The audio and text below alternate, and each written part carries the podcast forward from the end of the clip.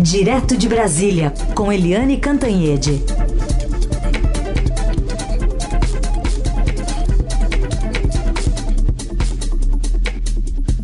Oi, Eliane, bom dia.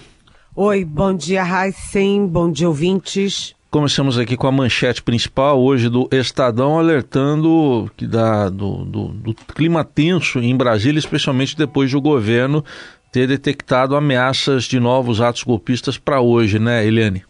Sim, uh, foi um, uma conclamação clara a esses atos. Eu mesma recebi ontem à noite uh, já a convocação que está circulando na internet. Me mandaram uma cópia a conclamação das pessoas para irem, voltarem a Brasília, quebrarem tudo e não só em Brasília, mas em vários pontos do país.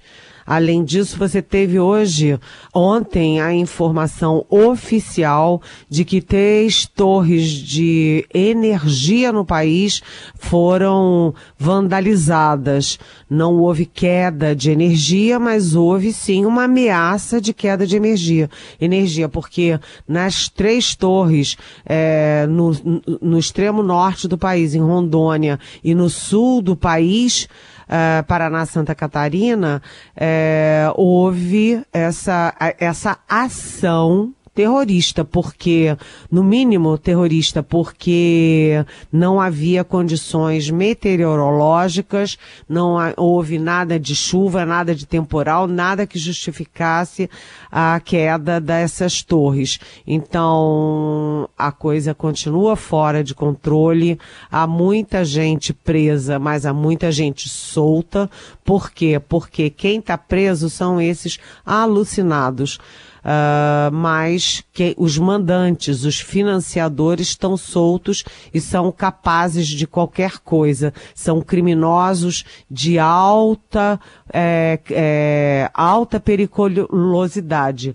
Né? A gente viu ontem um material extenso que foi feito pela sucursal de Brasília do Estadão até altas horas da madrugada é, coletando dados é, da própria internet, os, os, filmes, os vídeos, os áudios daquelas pessoas que estavam envolvidas, ni estavam envolvidas nisso, né? E são pessoas completamente fora da realidade. Uma senhora idosa dizendo vamos quebrar tudo, vamos quebrar tudo com uma roupa verde, é, sabe, colada no corpo, parecia uma sabe? Parecia uma coisa de, de, de, de desenho animado, né? Uma outra uh, ex-miss na Paraíba, é, ex-mulher de um, de um prefeito petista, a mulher com uma, um monte de plástica, com uma cara toda deformada, sabe?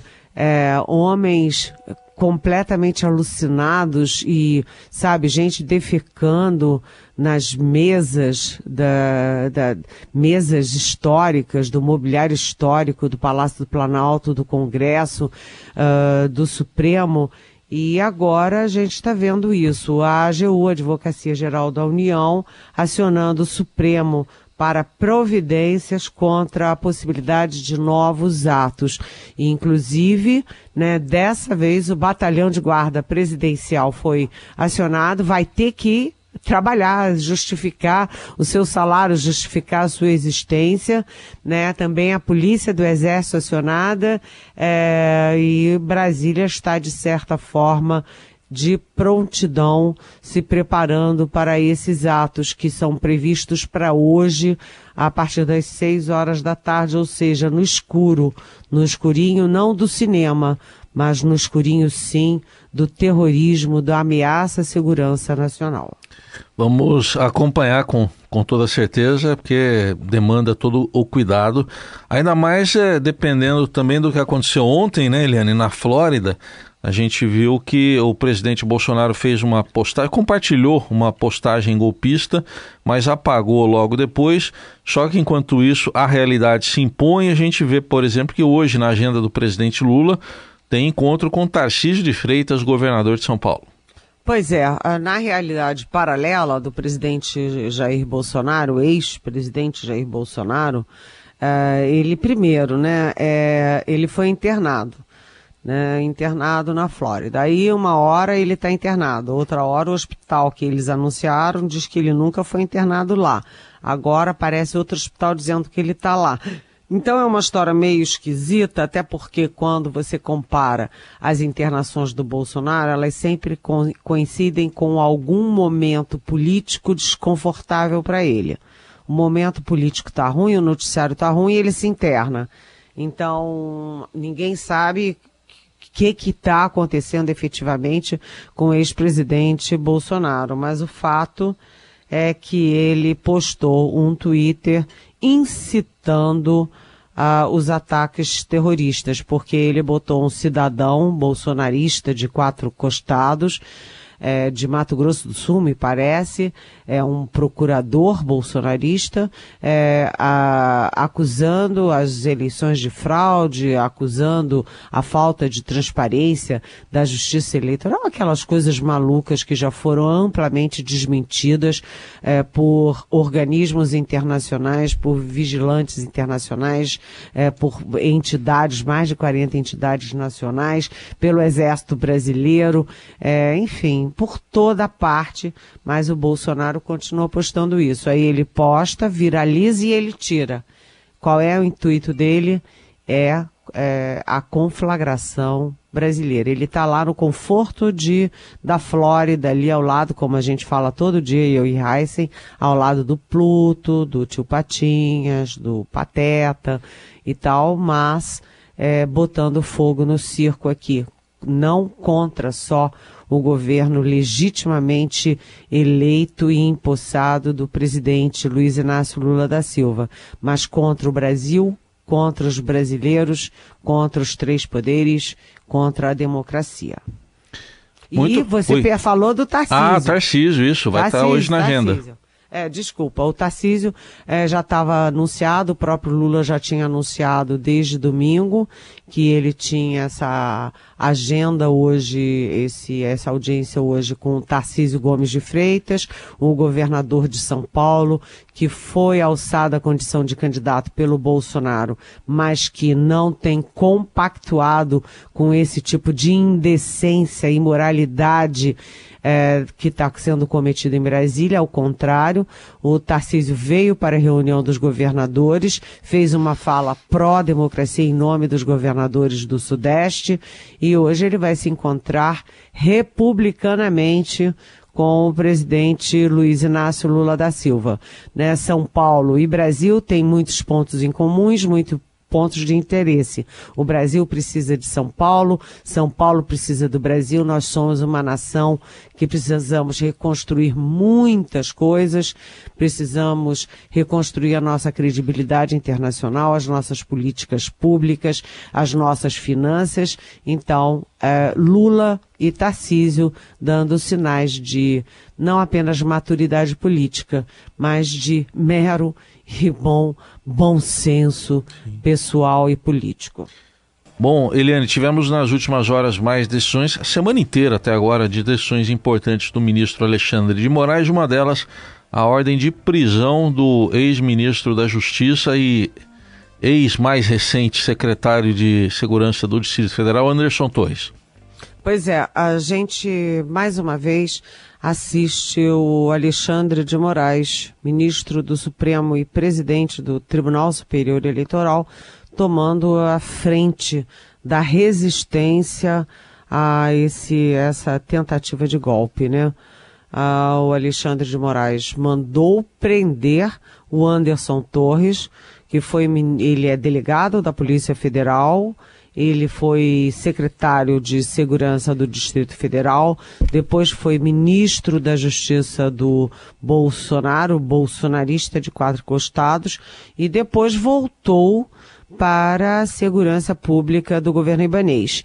Não poderia. Por quê? Porque a segurança é, do Distrito Federal, que é a capital da República, onde ficam as sedes dos três poderes, é, isso tudo é responsabilidade da Secretaria de Segurança do GDF, que é paga com dinheiro federal. Né? As forças de segurança do DF são pagas a rodo, com dinheiro a rodo, uh, pelos cofres federais. E aí, por que o Ibanês Rocha botou o Anderson Torres num, num cargo como esse para tomar conta da segurança do GDF? Né? Isso precisa ficar bem explicado. Então, o, o Alexandre de Moraes mandou prender o Anderson Torres, mandou prender o comandante da PM do Distrito Federal. Enquanto isso, a Câmara já tinha ah, ah, votado aprovado rapidamente a intervenção federal no GDF, né? E a, o Senado ontem de manhã já foi na mesma linha e confirmou a intervenção federal no GDF e, além de tudo, o uh, Alexandre, mesmo Alexandre de Moraes, já tinha afastado por 90 dias o governador Ibanês Rocha. Então, toda a cúpula da política e a cúpula de segurança do GDF estão afastados.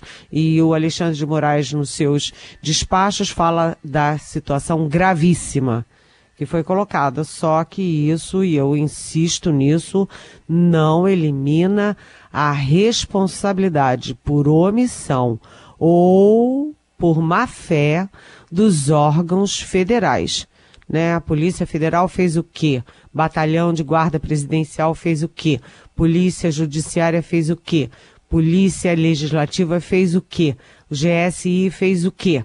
Então, Heisen, toda a pressão está contra aqueles criminosos que invadiram. Falta prender os mandantes.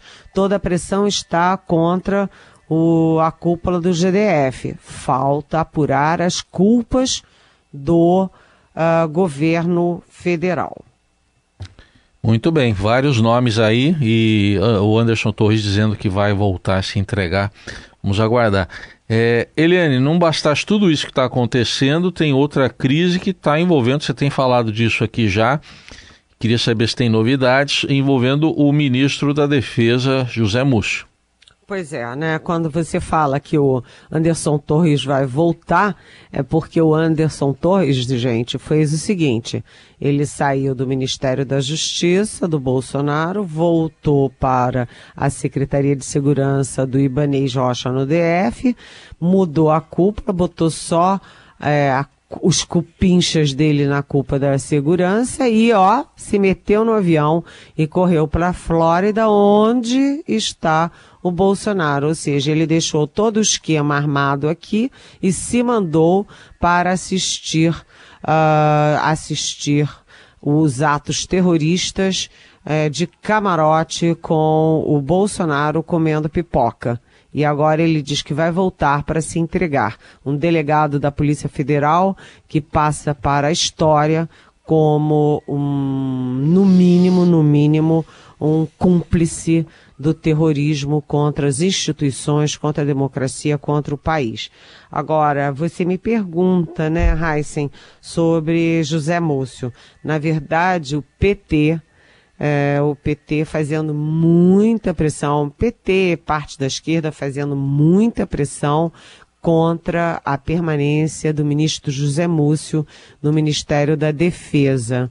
É, isso parte principalmente da bancada do PT na Câmara e ontem isso teve um novo fato muito grave que foi o seguinte: o José, o André Janones, desculpa, André Janones, que foi o braço armado, eu chamo assim, né? Braço armado do Lula na internet durante a campanha. Ele que foi candidato à presidência, deixou de ser candidato para apoiar o Lula e virou assim o grande, a linha de frente do Lula na internet, combatendo as fake news com mais fake news. Ontem ele botou na internet que o Zé Múcio estava pronto para pedir a renúncia ao cargo antes que fosse demitido, ou seja, o Zé Múcio com a carta de demissão para evitar ser demitido. O Zé Múcio desmentiu essa informação e, aliás, lá pela 11, 11 e meia da noite ou 11 horas da noite, algo assim, eu recebi rapidamente uma nota oficial do Ministério da Defesa desmentindo que o Zé Múcio tenha tido essa intenção. Zé Múcio que ontem, junto com o ministro da Justiça, o Flávio Dino, os dois Dino e Múcio almoçaram com os comandantes das três Forças Armadas. Ou seja, não é hora de promover guerra interna. Né? A guerra do governo Lula é a guerra contra os terroristas, contra os bolsonaristas, contra os insanos, contra os financiadores. Né? Não é hora de promover guerra interna.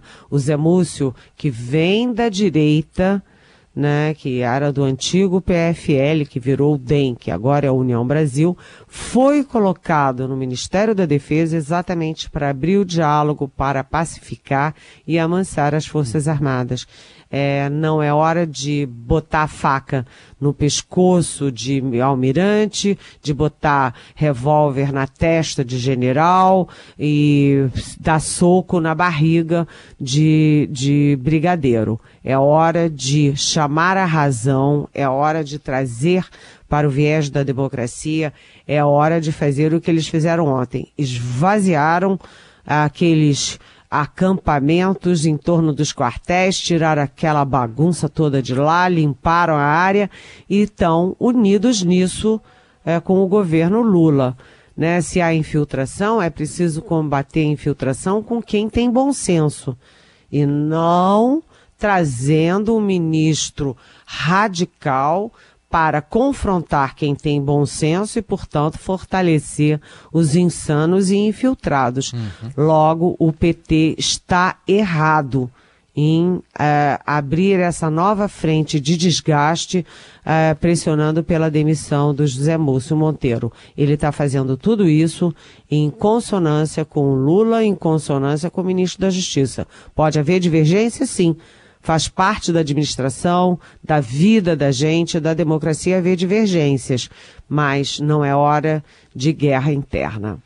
E olha, de tudo isso que você está falando, na segunda semana de governo, um ministro ter que desmentir que vai ser de demitido já é um mau sinal, né? Ele... Não, e numa hora dessas. Uma hora dessas, ainda. Numa hora dessas, com os terroristas bolsonaristas ameaçando novas, uh, novas invasões, com uh, torres de energia sendo é, é, ameaçadas, com tudo isso, é hora de o PT estar tá preocupado e gastando energia contra o próprio ministro? Gente, é, é insano é. isso também, né? Certo, certo. Bom, está se investigando inclusive isso aí, três torres de energia derrubadas em Rondônia e também no, no Paraná. Deixa eu aproveitar e encaixar uma pergunta do Maurício Mendonça. Ele está querendo saber é, porque ele está falando da lei antiterror, que não inclui, ele diz curiosamente, terrorismo político, e ele ficou pensando que foi feita para a Copa no, no governo Dilma, e aqui o terrorismo político no Brasil é um conceito que já permitiu atrocidades por parte do Estado há algumas décadas.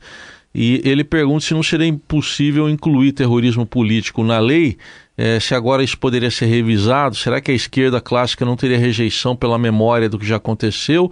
E será que a direita absorveu esse modus operandi de modo definitivo do terrorismo político? Está perguntando o Mauro Mendonça. Oi, Mauro. Aliás, Maurício, desculpe, Maurício. Maurício. Oi, Maurício Mendonça. Muito bem-vindo, excelente pergunta. Você sabe que a lei brasileira contra o terrorismo, ela é muito dúbia, ela é insuficiente. Por quê? Porque a esquerda brasileira, é, gato escaldado tem medo de água fria, é, achava que se você fizesse uma lei de terrorismo, ter, contra terrorismo mais dura, mais abrangente, isso poderia ser uma forma de criminalização e de perseguição dos movimentos sociais. Que isso poderia ser usado, por exemplo, contra o MST, contra a Força Sindical, contra a UNE, em seus movimentos políticos. Então a lei acabou saindo muito dúbia, muito frágil por causa da esquerda. E agora inverteu-se a história, né? Inverteu-se a história. Essa lei dúbia e frágil acabou sendo conveniente para essa extrema direita é, terrorista e golpista. Né, que está bem protegida por uma lei dúbia. Então agora invertem-se os papéis. A direita está gostando da lei e a esquerda que quer mudar a lei. Como a esquerda ganhou as eleições, aliás, não ganhou sozinha, ganhou por uma grande frente ampla que inclui eh, todo o centro, o PSDB, o MDB, etc. Mas também a própria direita, agora eh, o PP, os republicanos que eram da base do Bolsonaro já estão eh, também compondo com o governo Lula, talvez seja a hora de fazer uma lei antiterrorismo que não tenha viés ideológico, uma lei antiterrorismo que seja conveniente do interesse de toda a nação brasileira e não a extrema direita, a extrema esquerda ou quem quer que seja. Terrorismo é terrorismo, não importa qual seja a origem ideológica desse terrorismo. Muito bem, Helene Cantanhede conosco diariamente aqui no Jornal Eldorado e de volta amanhã. Obrigado, Eli, até amanhã. Até amanhã, beijão.